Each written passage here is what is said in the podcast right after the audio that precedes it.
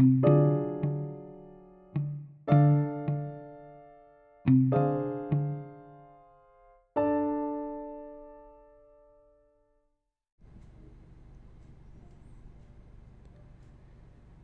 aborto es el problema más grave de nuestro tiempo en relación con respecto a la vida humana.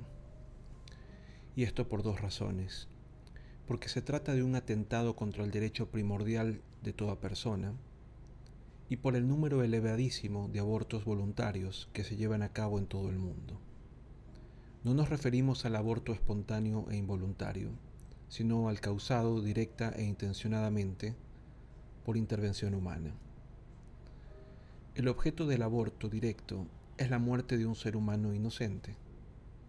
Por tanto, con las circunstancias atenuantes que sean del caso, se trata de un homicidio, de un acto gravemente inmoral. La Organización Médica Colegial de España, en el artículo 25.1 del Código de la Ética y Deontología Médica, afirma que no es deontológico admitir la existencia de un periodo en que la vida humana carece de valor. En consecuencia, el médico está obligado a respetarla desde su comienzo. No obstante, no se sancionará al médico que dentro de la legalidad actúe de forma contraria a este principio. Para el código, todos los momentos de la vida, incluidos sus primeros días, son igualmente dignos de respeto. La fecundación marca el comienzo de la vida de cada ser humano.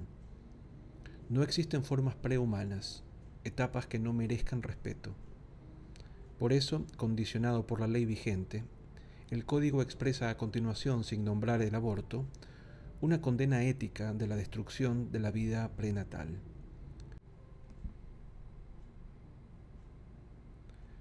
La legislación despenalizadora provoca esta absurda disociación entre deontología y legalidad ante la legislación civil.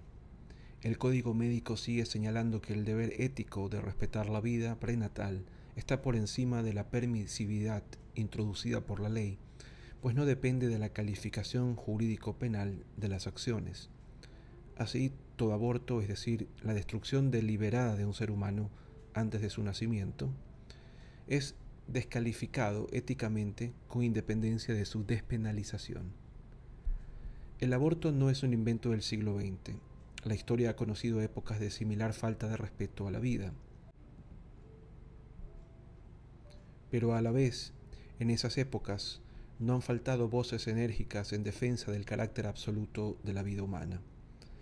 El antiquísimo juramento hipocrático, que ha llegado hasta nosotros como fundamento de la deontología médica, dice, me abstendré de administrar abortivos a las mujeres embarazadas. A pesar de todos los argumentos abortistas, la defensa del no nacido se apoya en una pregunta modesta, pero con enorme fuerza argumental. ¿No será el embrión, desde su punto de partida, un individuo llamado a la autonomía y al protagonismo de su propia vida? Podría discutirse. Habrá que sopesar los argumentos. Pero si algo está claro, es que, en la duda, es obligatorio respetar Nadie puede disparar en el bosque cuando duda si lo hace sobre un hombre.